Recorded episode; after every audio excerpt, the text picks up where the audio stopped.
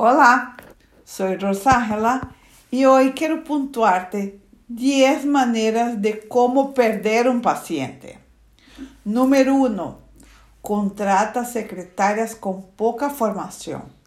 Uma das formas mais práticas, dependendo de seu tratamento, nem sequer se convertem em pacientes. Número 2. Não escuchas. Há um viejo refrão que diz: hablar es plata, el silencio es oro. Solo cumplirá bien las expectativas de su paciente si escucha sus quejas y deseos. Número 3. Servicio retrasado o atención al cliente. A nadie le gusta esperar, mucho menos paciente. Trate de ser puntual. Todo mundo tiene algo mejor que hacer que estar sentado en una sala llena de gente. Número 4 dudar de su dolor. Existe un negocio llamado umbral del dolor. La gente no siente el mismo dolor que tú. Si pide más anestesia, aplíquela, por favor. Número 5. Deja de saludarlo fuera de la oficina.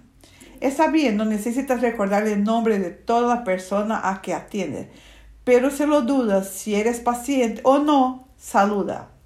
Número 6 comente su caso con otros pacientes. Esto es clásico.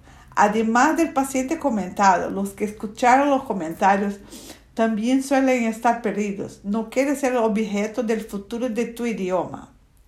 Número 7. Muerte. Ni siquiera necesito explicar esto, ¿verdad? No importa si él muere o tú, perdido de todos modos.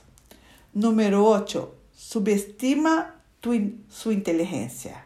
¿De verdad crees que creen que el compresor se ha variado cada vez que hace calor y quieres nadar en el club? Número 9. Por ridículo que sea, si un paciente le debe una deuda, no debe cobrarla. La secretaria puede, pero si el dentista cobra, hace una choza y desaparece.